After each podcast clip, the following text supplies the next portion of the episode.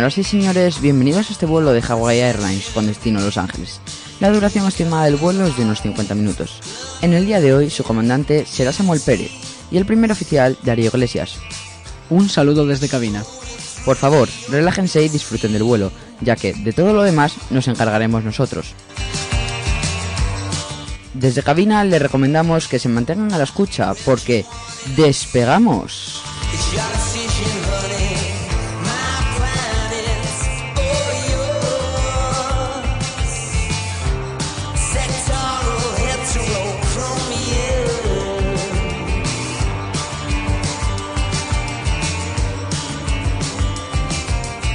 Si te gusta la aviación, Si siempre has soñado con tener un trozo de avión en tu bolsillo, este es tu momento. Participa en nuestro sorteo de un tag hecho de una parte única de un avión. con Despegamos y Aviation Tag lo podrás conseguir. Participa a través de nuestro Twitter en Despegamos OVD o en Instagram en Despegamos barra baja podcast. Si estás escuchando este podcast también puedes participar a través de despegamospodcast.gmail.com.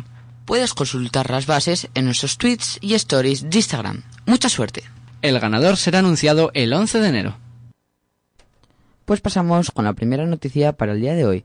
Pintado el primer Airbus A380 de ANA. El primero de los tres Airbus A380 adquiridos por la aerolínea japonesa All Nippon Airways ha salido en hangar de pintura del fabricante.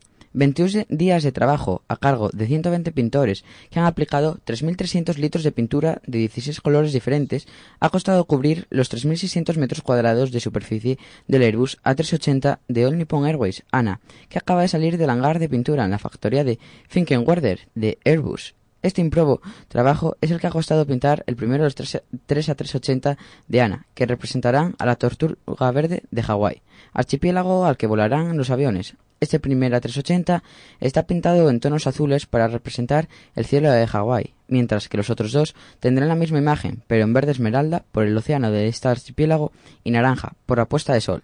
Ahora Airbus procederá a la instalación de los elementos de la cabina de pasajeros y su prueba antes de pasar a la fase, fin- fase final de pruebas en vuelo y entrega a la aerolínea japonesa, lo que está previsto para finales del primer trimestre de 2019. Dari, Bueno, me parece un avance para, sobre todo para Airbus, que vuelve a vender un poco más de sus eh, A380 que estaban un poco ahí en decadencia en los últimos meses, porque no mucha gente los compraba. no, en un Eh, principio Emirates ha sido el, máximo comprador de la 380 en, en los últimos años, pero sí, es un nuevo golpe de... Sí, y no recuerdo muy bien qué compañía había sido que había cancelado los pedidos por, bueno, por peligro de entrar Eh, en quiebra. Emirates, ah, no por peligro, peligro de entrar en quiebra, pero sí que había cancelado una pequeña Sí. parte por problemas con Rolls Royce y los motores. Sí, e- efectivamente, así que bueno, esto es una buena noticia para Airbus y, y sin duda para Emirates, eh, perdón, para ANA Airlines porque tienen un avión nuevo que es un avión que está en la cabeza del mercado por decirlo de alguna manera porque es un avión muy nuevo y muy muy eficiente. Así que bueno, es, es una buena noticia. Los Super Puma del SAR operan en el Juan Carlos I. Ejército del Aire y la Armada Española han completado una nueva fase de ensayos en vuelo para que los helicópteros del SAR puedan operar desde el buque Juan Carlos I. El Centro Logístico de Armamento y Experimentación CLAEX del Ejército Aire Español ha completado la tercera campaña de vuelos para que la calificación de los helicópteros Alfa Sierra 332 Super Puma para operar en el buque de asalto anfibio Juan Carlos I de la Armada. Las pruebas se llevaron a cabo en el buque, navegando a unos 60 kilómetros de la costa alicantina durante dos días. En estas, los pilotos del CLAX y ALA 48 realizaron varias tomas y despegues en el buque con el fin de expandir la envolvente de condiciones de viento bajo a la que los helicópteros podrán operar en el Juan Carlos I. Dari, ¿qué te parece estas eh, operaciones conjuntas del ALA 48 con el SAR y con la Armada? Bueno, está bien porque, como ya dije en otro programa, la colaboración entre la aviación y la marina es siempre necesaria porque uno sin el otro está siempre de alguna forma incompleto. Así que está bien y es de alguna forma el futuro. Hay que meter la aviación en casi todos los campos porque siempre es importante también hacerse ver y, y todo. Porque en España no tenemos mucho la cultura de la aviación como si la tienen en Estados Unidos, por ejemplo. Por Francia, sí. Sí, así que bueno, es un, es un paso. un Si quieres paso. mejorar algo, añade aviones. Sí, sí, sí, siempre. Así que nada, eh, pues eso, poco tengo que decir sobre esto. Varios aeropuertos españoles contarán con conciertos en directo del Teatro Real en 2019. Barcelona, El Prat, Murcia, Málaga, Costa del Sol, Menorca, A Coruña, Fuerteventura y Valencia contarán en sus terminales con conciertos en directo en colaboración con el Teatro Real. AENA acerca la música y la cultura a los aeropuertos españoles en colaboración con la Fundación Teatro Real. Esta nueva iniciativa está incluida en su nuevo Plan Estratégico de Responsabilidad Corporativa. El acto de presentación de este nuevo proyecto, que una ENA con la música, tuvo lugar el 11 de diciembre en la zona de embarque de la terminal T4, en donde se pudo disfrutar de la representación de cuatro áreas de la ópera Turandot, en escena actualmente en el Teatro Real, a cargo del tenor David Brut y la soprano Yolanda Patricia Ullet. Durante el próximo 2019, como ya mencioné antes, un gran número de aeropuertos españoles podrán disfrutar de esta magnífica actividad. Dari. Sí, pues me parece muy una una cosa muy interesante porque ayuda a amenizar un poco el ambiente de los aeropuertos que siempre se les conoce por ser así un poco asépticos eh, al estilo hospital casi. Y, bueno está bien para amenizar y también para gente que venga a otros países pues pensarán bueno pues qué interesante esta iniciativa que se está llevando a cabo aquí en España. Así que de cara al exterior dará una buena imagen de, del país que sin duda es importante. Y de cara a nosotros a la gente los españoles pues eh, siempre está nunca está de más escuchar un poco de música ya sea yendo en avión o yendo en autobús así que está bien. Sí además AENA ha participado en el proyecto aeropuerto de aeropuertos internacionales en Europa en el que se colocan pianos en, antes de la zona de embarque para que la gente que sepa tocar pueda tocar y así, como bien dices, amenizar lugares que pueden ser un tanto asépticos. Sí, además tengo constancia, por ejemplo, en el aeropuerto de Champino de, de Roma, que yo estuve hace dos años, había un piano en la tras pasar el, la mm, zona de seguridad, el, cuando te miran a ver qué llevas y tal, eh, había un piano ahí y la gente podía tocarlo y, bueno, estaba, estaba bien. No había conciertos como los va a haber aquí, pero, pero la gente podía sentarse y tocar si saben tocar el piano y eso está bien siempre, porque escuchar música, como digo, pues es, es interesante. Pues también en Stanted, que yo estuve también hace un par de años, el piano estaba, pero antes de la zona de seguridad. Y el aeropuerto de Asturias, por la celebración del 50 cumpleaños, eh, hizo un pequeño concierto que puede recordar a esta iniciativa de Iberia con, el coro de la Fundación Princesa de Asturias, el coro joven, eh, para celebrar eso, los 50 años de operatividad del aeropuerto. Y bueno, cabe remarcar que en Asturias tenemos el, el madreño giro, que no lo tienen en ninguna parte más. pues seguimos. Iberia comienza a operar a Dubái para Pullman Tour Cruceros. Iberia ofrecerá un vuelo charter semanal a Dubái hasta el 9 de marzo, operado por el Airbus A330 que servirá para conectar con los cruceros de Pullman Tour Cruceros. Iberia ofrece una nueva operación semanal. Se trata de un vuelo charter con destino a Dubái, operado para Pullman Tour Cruceros durante la temporada de invierno, lo que muestra el interés de la aerolínea por la apertura hacia nuevos segmentos de clientes, y en especial el interés por el negocio de cruceros. Los vuelos serán operados por aviones Airbus A330 con capacidad para 292 pasajeros. Guillermo González Ballina, director de ventas España de Iberia, ha destacado que el verano pasado reforzaron la colaboración con Pullman Tour Cruceros con más destinos y plazas. Ahora van allá, esta nueva operación de ruta a Dubái y además en temporada de invierno. El segmento, de los el segmento de los viajes de cruceros está ganando mucho auge en nuestro país y queremos ser la mejor opción para ofrecer un producto integrado, vuelo más crucero. El primer vuelo de esta alianza despegó el viernes 7 de diciembre y seguirá operándose todos los viernes. Los vuelos tendrán su salida a las 21 horas hora local de Madrid, con llegada a Dubái a las 7 y 20 horas de la mañana hora local. El vuelo de vuelta será operado los sábados, con salida desde Dubái a las 11 y 20 hora local de la noche y llegada a Madrid a las 5 y 5 de la madrugada hora local. Pues sin duda otro ejemplo más de de la el, cómo la aviación puede colaborar en este caso también con el con la gente que trabaja para el mar o con el mar. Sí. Así que bueno, es un paso adelante para Iberia, que sin duda sacará beneficios de esto. Sí, además, bueno, es va a ser raro ver los, los aviones de, de Iberia en, en el aeropuerto de Dubái rodeados de, de A380 y 777 de Emirates. Me, me pregunto qué avión usarán para, para llevarlo a, ¿El A330? Ah, el A330, no te, no te lo había escuchado. Sí, pues es, interesante porque, bueno, el A330 se les está muriendo un poco, solo lo usan para los, los vuelos de, de ir ahí a, a Sudamérica, no como el A340 que, por ejemplo, lo usan para ir a, Londres en casos de vuelos con, con mucha gente, porque también usan el A321 en algunas ocasiones. Aunque supongo que alguna vez eh, dejarán que vaya el, el A350, más que nada por cuestiones de operatividad. Sí, sí, me imagino. Si lo tienen, lo tendrán que usar. Sí. Pues seguimos. Indra apuesta por los drones para potenciar el realismo de los simuladores con los que se forman a los pilotos.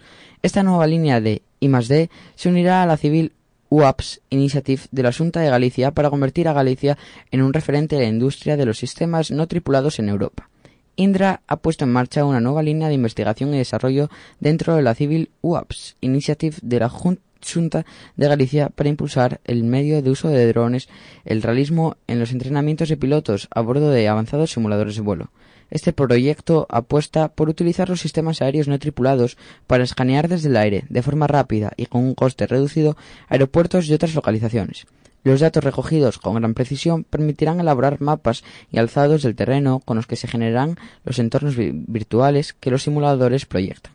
Buena parte de la preparación de un piloto se completa hoy en día en simuladores. Su calidad y su realismo hace que las agencias de seguridad aérea reconozcan una hora de vuelo a bordo de estos sistemas como una hora de vuelo real, a efectos de obtención de certificaciones y licencias de vuelo. Estos mismos organismos exigen a los pilotos en servicio que completen un elevado número de horas al año en estos sistemas. Desde Indra explican que el uso de simuladores no deja de crecer en todo el mundo al mismo ritmo con el que aumenta el tráfico aéreo y la venta de aeronaves. Disponer de reproducciones fieles de aeropuertos y otras zonas resulta clave para el entrenamiento de los pilotos. Por otra parte, Indra también desarrolla otra línea de I+D enfocada al ámbito de la logística.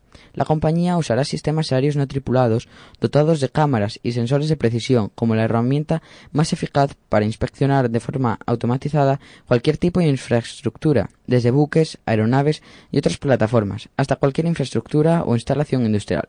Con ello se conseguirá facilitar y agilizar la inspección de anclajes, estructuras, antenas y sensores situados en altura. Los datos recogidos alimentarán un potente sistema que empleará técnicas de inteligencia artificial, machine learning and big data para adelantarse a cualquier incidente o fallo. Bueno, sin duda será económicamente beneficioso para Galicia, que dices al principio que es un poco bueno la, la que va a coger estos simuladores y Sí, la, la propuesta de Indra es con constituir a Galicia como un referente europeo en, en los vuelos de aeronaves no tripuladas. Sí, pues eso sin duda traerá pues eh, más comercio y más eh, mejoras económicas en la economía de Galicia que ya es bastante fuerte porque es una región grande, bastante más grande que Asturias y, y eso sin duda influye. Y bueno, esperemos que algún día se apueste por Asturias también para los simuladores. Sí. Sería muy interesante. Sí, además la suerte que tenemos es que Asturias con la orografía que tenemos Sí. por carretera es un poco difícil, así que van a tener que acabar recurriendo a, a eso, a, a aviones no tripulados Sí, sí, sí. o por ejemplo Indra tiene también una Tecnam, si no me equivoco, para hacer el, el mapeado, así que esperemos poder verla pronto por, por los cielos asturianos. Pues sí, os mantendremos informados si, si eso pasara. Pero bueno, a ver, a ver cómo va la cosa. Y eso, lo, como, como bien habla Indra, me parece que es indispensable para una buena formación de un piloto que los escenarios sean lo más realista posible para que en caso de cualquier emergencia, si un piloto practica la salida de un aeropuerto y sabe que a tantas millas hay una cosa roja muy potente, si hay una emergencia va a poder saber, vale, veo esta cosa roja tan fuerte, sé más o menos dónde estoy, a qué distancia y a partir de ahí, si la navegación del propio avión da problemas, podría más o menos llegar a, bien al, al aeropuerto. Sí, efectivamente, así que bueno, veremos a ver cómo cuál es el futuro de estas técnicas. España solicita participar en la iniciativa franco-alemana del futuro caza europeo. La ministra de Defensa, Margarita Robles, ha solicitado participar en el proyecto del futuro caza europeo que lideran Alemania y Francia, para que nuestro país sea miembro de pleno derecho del próximo desarrollo. En sendas cartas dirigidas a las titulares de las carteras de la defensa de Alemania, Ursula von der Leyen, y Francia, Florence Parly, la ministra Robles les ha manifestado el firme interés del gobierno español por formar parte del nuevo sistema de armas de nueva generación, o November Golf Whisky Sierra, desde su fase inicial, única forma de que la industria aeronáutica y electrónica española asuma una importante carga de trabajo en el desarrollo del proyecto. En la misiva que dirige a sus homólogas de, París y Berlín, Robles expresa la voluntad española de participar como socio de pleno derecho, lo que se entenderá oficialmente mediante la firma de un memorándum de entendimiento, Make Oscar Uniform, o una ley de intenciones, Lima Oscar India, entre los tres países. Defensa estima que convertirse en el socio del November Golf Whisky Sierra supondrá una inversión inicial de alrededor de 25 millones de euros durante los próximos dos años. La participación de España desde la fase de inicio del futuro caza de combate europeo es imprescindible para mantener las capacidades de nuestra industria de defensa aunque Defensa ofrece como argumento que el Ejército del Aire debe relevar antes de 2025 los 20 aviones de combate F-18 desplegados en la base de Gando, Canarias, y hacia 2030 los 65 restantes.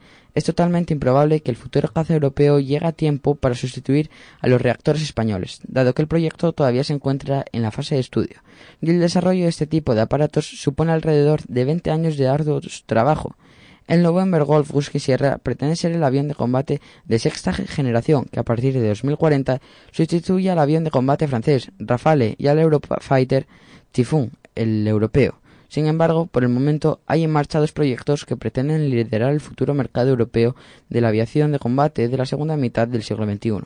El programa franco-alemán y británico Tempest, que cuenta con el apoyo de Holanda e Italia a tenor de las enormes inversiones que conlleva el desarrollo de un caza de sexta generación pilotado. El Ministerio de Defensa español asegura que tiene el conocimiento de que ambos proyectos acabarán fusionándose. Los estudios preliminares contemplan que el November Golf Husky Sierra forme parte del sistema de combate aéreo futuro o Foxtrot Charlie Alpha Sierra que estará conformado por una panoplia de satélites, misiles de crucero y un enjambre de drones, que abarcarán los sensores y los diferentes sistemas de armas que se controlarán desde el avión.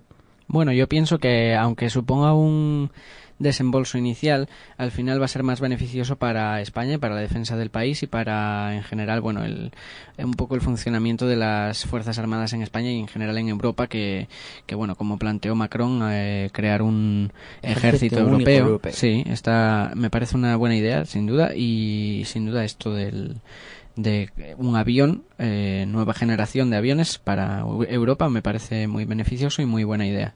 Sí, además eso, aunque sea un gran desembolso inicial, si España participa en el diseño de este avión, pilotos españoles participarán en su diseño. Entonces va a ser, por así decirlo, un avión hecho a medida, combinando las necesidades de eso, tanto pilotos franceses como alemanes como españoles.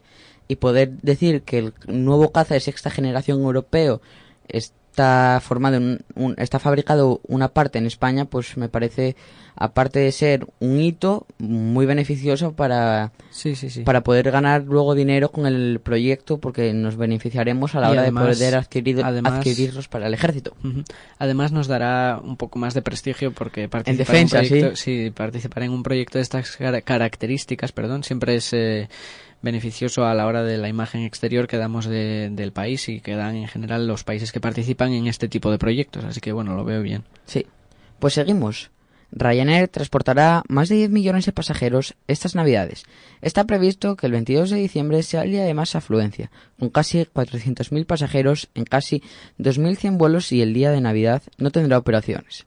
Ryanair transportará durante estas navidades, concretamente entre el 11 de diciembre de 2018 y el 8 de enero de 2019, a más de 10 millones de pasajeros, aumentando el tráfico un 5%, con lo que batirá el récord alcanzado durante las navidades pasadas.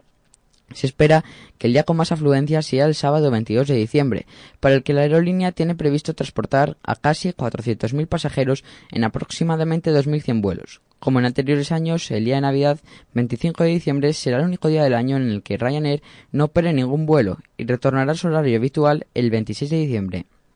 Según ha informado Ryanair, entre los destinos más populares para pasar este periodo navideño están Bulgaria, Lituania, Polonia, Rumanía y Eslovaquia, aunque también ha aumentado un número récord las visitas a las Islas Canarias. Bueno, sin duda está es, eh, siempre son datos muy importantes en estas fechas que los, eh, las compañías aéreas llevan una cantidad siempre muy superior a lo que suelen llevar en estas fechas porque bueno es Navidad y la gente tiene vacaciones y siempre suele decidir irse de, de vacaciones a cualquier parte. Así que bueno me parece que Ryanair es una compañía que, bueno, ya, ya ha transportado a más de 10 millones de pasajeros en otros años y, bueno, es, una noticia, siempre es interesante saber un poco así el, el, los datos de las compañías y las estimaciones que hacen y luego veremos a ver se puede comparar siempre con los datos que, que realmente se obtengan del número de pasajeros que, que, han llegado a transportar al final. Así que habrá que esperar a que terminen las vacaciones para que podamos ver un poco los, los datos que, que nos dan. Aunque bueno a mí eso me parece sorprendente que si hacemos, si los mm, cálculos no me fallan, en 17 días vayan a transportar una cifra como son 10 millones de pasajeros que muchas aerolíneas tardan meses en llegar a transportarlos. Además, siempre hablamos de, siempre que sale el debate de Ryanair, yo digo que es que tienen un gran número de vuelos diarios. Sí, sí, estamos, estamos hablando que en un día van a tener 2.100 vuelos. Es normal que ese día, esperemos que no, pero si ese día pasase algo, eh, no esperemos que nada grave, pero una emergencia simple. Será noticia sin eh, duda. Será noticia sin duda porque sea Ryanair, pero es que 2.100 operaciones en un día son varios días de otras compañías. Es, Entonces, claro, es, normal. Es la, compañía que más vuelos tiene en Europa, según me consta, y, más vuelos por día, obviamente. Así que bueno, es una, es una compañía potente, sin duda. Es una compañía que. En auge. sí, que, en muy pocos años después de mucho tiempo. y en muy pocos años porque más o menos empezó su expansión importante a partir del 2005 ha conseguido crecer exponencialmente hasta bueno hoy ser un, un gran competidor en, pero los vuelos europeos. sin, por desgracia y sin duda la, la, mala fama no se la quita no la mala fama no se la quita porque bueno no hay que recordar que en la aviación todo no por una parte se mueve por intereses. Y que una aerolínea de bajo coste te ofrezca el mismo destino por 50 euros más barato, pues a las aerolíneas no les suele interesar, entonces hay que crear algo de polémica. Es siempre un todos contra todos en, en aviación, así que bueno, habrá que habrá que ver cómo les va estas navidades a los de Ryanair. Los aeropuertos de Madrid y Málaga activan sus sistemas biométricos de control de fronteras. Minsait ha completado el despliegue de sistemas biométricos de control de fronteras en los aeropuertos de Madrid y Málaga y está previsto que la instalación en el aeropuerto de Ibiza esté antes de finalizar el año. La compañía Minsait ha completado el despliegue de sus sistemas biométricos de control de fronteras, Automatic Border Control, Alpha Bravo Charlie System, en los dos aeropuertos, el de Madrid y el de Málaga, lo que permitirá agilizar el paso de los ciudadanos del espacio económico europeo mayores de edad que entren en ellos desde terceros países. Asimismo, está previsto que complete la instalación del sistema en Ibiza antes de que finalice el año, según ha informado la compañía de Indra. En total se han instalado 118 sistemas en Madrid y Málaga, que se suman a los desplegados con anterioridad en Barcelona, Girona, Palma de Mallorca, Alicante y Tenerife Sur, que permiten agilizar notablemente todo el proceso de control. La suma de todos, incluyendo el puerto de Algeciras, que se instaló el sistema en 2015, y el próximo aeropuerto de Ibiza, alcanzará la cifra de 261 instalaciones. Desde Minsight afirman que estos nuevos sistemas son una solución eficaz para hacer frente al incremento del número de, pasajeros que se registra en aeropuertos y además elevan los niveles de seguridad. La solución se compone, se compone principalmente de una puerta de paso en la que el viajero introduce su DNI o pasaporte electrónico. Cada puesto cuenta con un sensor de verificación de huellas dactilares y con cámaras de reconocimiento facial. El sistema recoge la información de los parámetros biométricos del viajero y la contrasta con la que porta el documento electrónico, al tiempo que verifica la autenticidad del mismo y lleva a cabo una consulta a las bases de datos policiales. Todo el proceso se completa en unos solo pocos segundos y a continuación el viajero puede atravesar la frontera de paso por la frontera.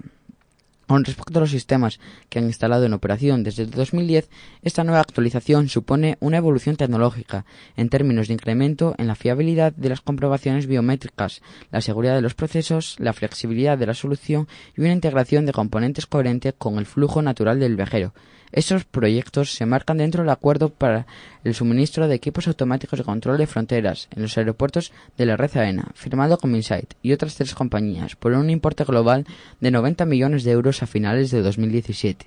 A su vez, Minsight ya trabaja en, la siguiente generación de sistemas de control automático de fronteras, dentro del programa de fronteras inteligente Smart Borders, confinanciado por la Comisión Europea y cuyo objetivo es la evolución tecnológica de los controles en las fronteras exteriores para optimizar el tránsito, extender el uso de los sistemas automáticos a ciudadanos de terceros países y mejorar el control sobre la estancia irregular en el espacio Schengen. Dari.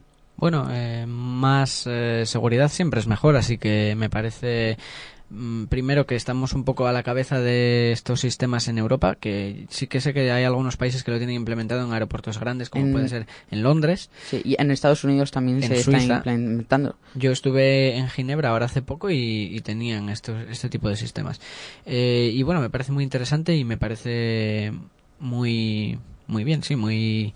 eh, que va a ayudar también un poco a, agilizar el tránsito en los aeropuertos y sobre todo a hacerlo más fácil para los pasajeros que muchas veces esperar colas cuando tienes tu vuelo en, en una hora y igual la cola te lleva 30 minutos eso siempre te genera estrés antes de un vuelo y sobre todo a la gente que tiene siempre un poco de miedo a volar pues no, no, es- no les es muy recomendable Sí, además para quitar un poco la mala fama que hay sobre la aviación de tengo un vuelo pero tengo que estar tres horas antes en el aeropuerto. Cuando, sí, bueno, sí, efectivamente yo creo que cada vez eso es más falso porque mm, incluso, por ejemplo, este verano en Los Ángeles, eh, si hubiese estado con 45 minutos de antelación, Sí. hubiese sido suficiente. O, por ejemplo, en Zurich llegaba de un vuelo y al final entre un vuelo y otro que se dirigía a Estados Unidos, que para encima tienes un pequeño control de seguridad antes, en 20 minutos me dio tiempo de pasar de una terminal que sería en Madrid algo parecido a pasar de la T1 a la T4 satélite. Entonces, sí, bueno, habla habla muy bien de este nuevo proyecto. Sí, bueno, el, también el eh, agilizar un poco los tiempos siempre, siempre es bueno, pero es decir, siempre te van a decir ven con dos horas de antelación, pero porque sí que hay ocasiones en las que puede que llegue a dos horas la, la cola Sí. que tengas que esperar, pero, pero bueno, no siempre es así, así que si te quieres arriesgar puedes llegar con una hora de antelación y, y perfectamente. Sí. Y bueno, ahora vamos a pasar con las noticias, ahora en, en un minuto, así que nada, nos vemos con las noticias para hoy.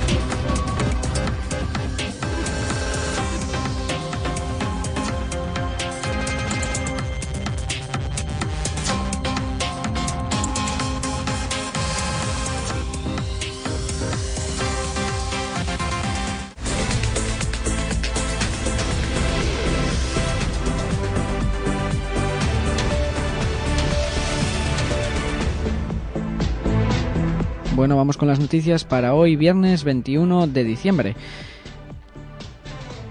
El gobierno alarga los contratos de alquiler y acota las fianzas, pero no limita los precios.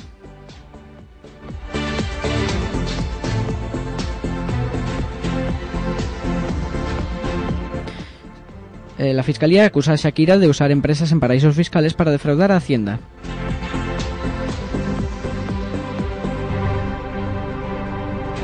Y por último, la Unión Europea alcanza un acuerdo para crear un presupuesto para la zona euro.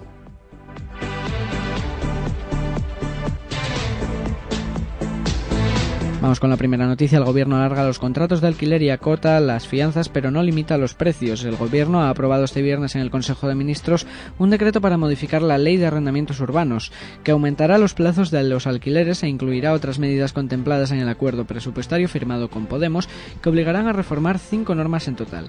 Entre lo que sí recoge destaca pasar de tres a cinco años la duración de los contratos de alquiler y hasta siete si, es, si el casero es una empresa. Y reforzar la obligación de que no se pueda exigir un aval superior a los dos meses de fianza. Sin embargo, el texto que ha acordado el Gobierno deja fuera algunos aspectos que desde la formación morada consideraban fundamentales para controlar los precios, en especial algún tipo de mecanismo para evitar rentas desorbitadas.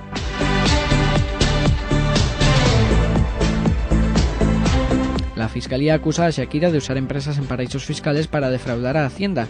La Fiscalía de Barcelona ha presentado este viernes en los juzgados de Esplugues de Llobregat una querella por fraude fiscal contra Shakira. El Ministerio Público concluye que la artista colombiana simuló que disponía de residencia fiscal en Bahamas para evitar el pago de impuestos en España. La cuota defraudada, tal como señaló la agencia tributaria en su informe final, asciende a 14,5 millones de euros. La Fiscalía atribuye a Shakira seis delitos de fraude fiscal cometidos entre 2012 y 2014. La querella también se dirige contra un abogado con domicilio en Nueva York que ayudó al artista a crear un entramado societario para defraudar. La artista utilizó empresas en paraísos fiscales para ocultar sus ingresos a Hacienda según el escrito de la fiscal, que pide su aclaración como investigada y que preste una fianza de 19,4 millones de euros. Por último, para hoy, la Unión Europea alcanza un acuerdo para crear un presupuesto para la zona euro. Los líderes de la Unión Europea han dado este viernes un tímido paso adelante en la reforma del euro, el mínimo para que el presidente francés Emmanuel Macron pueda volver a París al menos con un poco de aliento. La cumbre del euro ha acordado seguir adelante con el presupuesto de la zona euro que a finales de noviembre propuso el eje franco-alemán, pero diluido tras pasar por el filtro de los países del norte. Los jefes de Estado y de Gobierno de la Unión se comprometieron a diseñar la arquitectura de un fondo para la convergencia y la competitividad de los socios de la moneda única, pero los países del norte se han salido con la suya al que ese instrumento sea también un arma de crisis.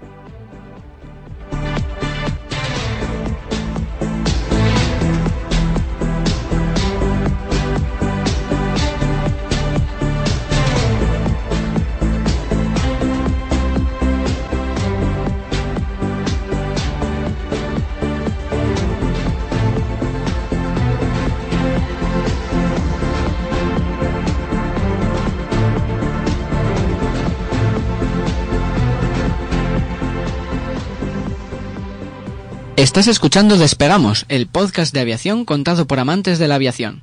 Puedes seguirnos en Twitter en arroba despegamosovd, despegamos Oscar Víctor Delta, en Instagram en arroba despegamos barra baja podcast o contactar con nosotros por correo en despegamospodcast arroba gmail.com. Pues pasamos con el debate. El tema en el día de hoy será el futuro del aeropuerto de Asturias. El proyecto de crear un aeropuerto para Asturias nació en la Cámara Oficial de Comercio, Industria y Navegación de Gijón. Concretamente fue su presidente, Luis Adaro Ruiz Falcó, el que presentó el proyecto ante la Cámara y posteriormente con la colaboración de los presidentes de las cámaras de Oviedo y Avilés y tras una primera reunión celebrada en Salinas, porque el mayor de los tres era Juan Sitches, presidente de la Cámara Oficial de Comercio, Industria y Navegación de Avilés, comenzaron las primeras gestiones en Madrid. El terreno elegido para la instalación del aeropuerto fue Ranón, ya que el aeródromo de la Morgal quedó eh, descartado por las continuas nieblas que dificultaban el transporte aéreo. El terreno donde se encontraba Ranón era propiedad del Ministerio del Aire, lo que había adquirido, el cual lo había adquirido con la ayuda norteamericana. Se había planteado la construcción allí de un aeródromo militar para defensa de la costa norte de España, pero el proyecto fue abandonado cuando aparecieron los aviones de reacción con los que se podía alcanzar la costa con facilidad desde cualquier aeródromo situado en el interior.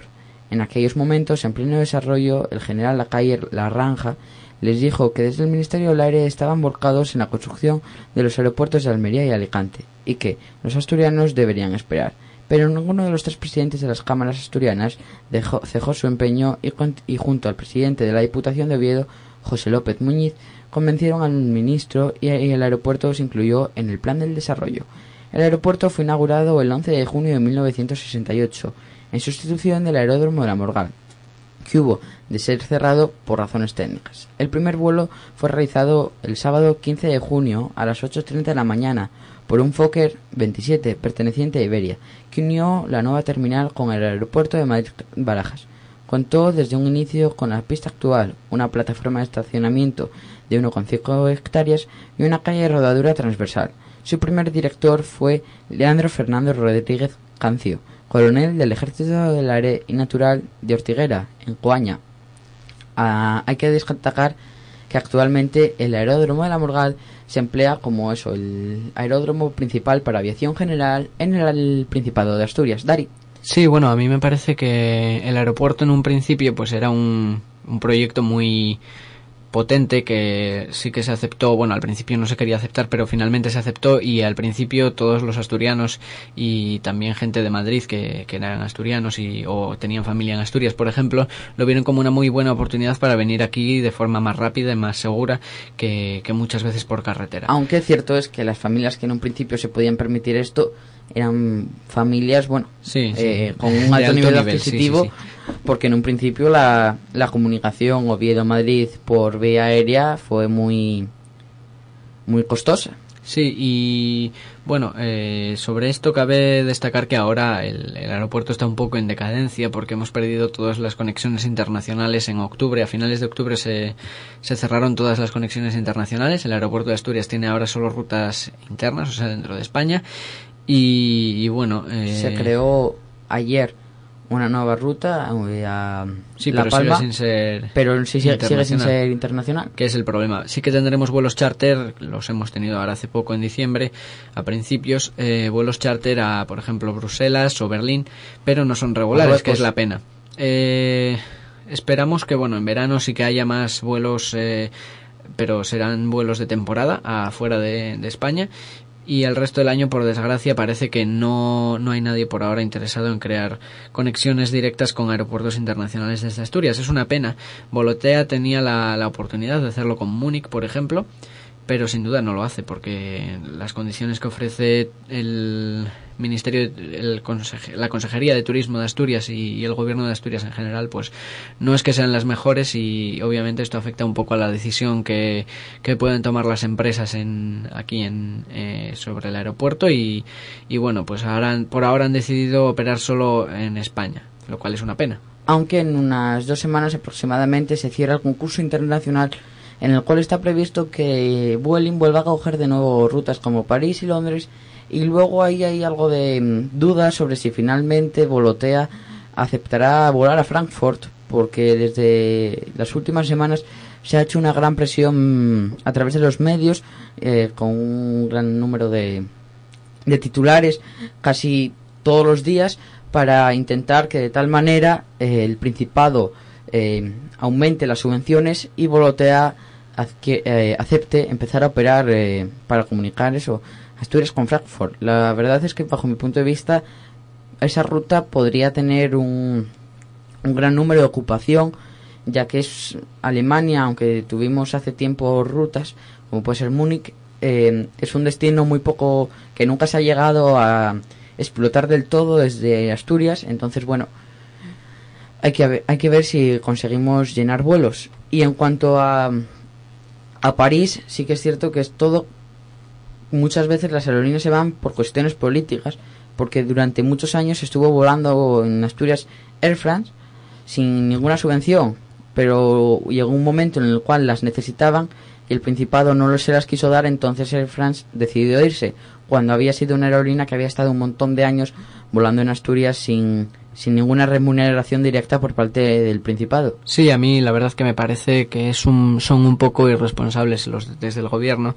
por no financiar rutas de este tipo y bueno, esto es también un síntoma de esa poca cultura de aviación que tenemos en España en general, pero que sin duda se acrecenta aquí en Asturias porque lo peor no solo es que no tengamos ya rutas internacionales, sino que poca gente se queja por ello. Cuando muchas veces ocurren otras injusticias, la gente sale a las calles a protestar de forma vehemente para que cambien lo que, lo que sea que haya pasado y, y ahora sin duda no, aparte de los spotters, algún piloto y, y gente que tenga un poco de interés en la aviación o en el aeropuerto porque vivan cerca o por cualquier cosa, porque viajen habitualmente, no, no ha habido ninguna manifestación expresa de, que es una pena que tengamos que no tengamos ya conexiones internacionales aparte de algunos partidos políticos como el PP que bueno eh, sin duda lo van a usar como arma política para conseguir votos. Así que bueno, habrá que ver, eh, en mayo tenemos las elecciones aquí y habrá que ver quién, quién nos gobierna finalmente, que parece que hay posibilidad de que cambie el gobierno, que ahora mismo es socialista, es hay posibilidad de que cambie, así que habrá que ver si es beneficioso o, perjudicial para el aeropuerto. Sí, que lo que comentas de la protesta ciudadana se creó una plataforma a través de change.org sí, sí, era para... de afectados asturianos que viven en Londres para mm. quejarse por la por el cierre de la, de la ruta de EasyJet que bueno, sí. que llegó a conseguir, si no me equivoco, unas 25.000 firmas, pero bueno, el Principado en ningún momento llegó a... hacer nada, hacer como siempre. Como el siempre. decidió irse. En un principio, al igual que TAP, dijeron no es un adiós, es un hasta luego. Y hace dos semanas que se cerró otro concurso internacional y dijeron, bueno, pues ahora ya no es un hasta luego, ahora es un adiós. Para siempre, más o menos. Y bueno, a ver si TAP vuelve o no. No, no, TAP en principio, bueno, puede volver, ya, pero esperemos, en, un principio ya no hay nada programado. Había acusado en su momento problemas para generar tripulaciones, que por eso llegaban tarde porque los TAP a Asturias, porque eh, TAP operaba el vuelo de Lisboa a Asturias con el ATR 72600 y estuvo durante una durante unos meses llegando tarde casi todos los días. Así que fue por eso por lo que decidieron decir decir al principado que era por problemas de tripulaciones y a partir de ahí abandonar las operaciones desde el aeropuerto de Asturias. Y bueno hasta aquí el programa de hoy. Si no tienes nada más que añadir Samo no por mi parte nada más que añadir. Un placer eh, estar mm, en el vuelo de hoy con todos vosotros y esperamos verlos pronto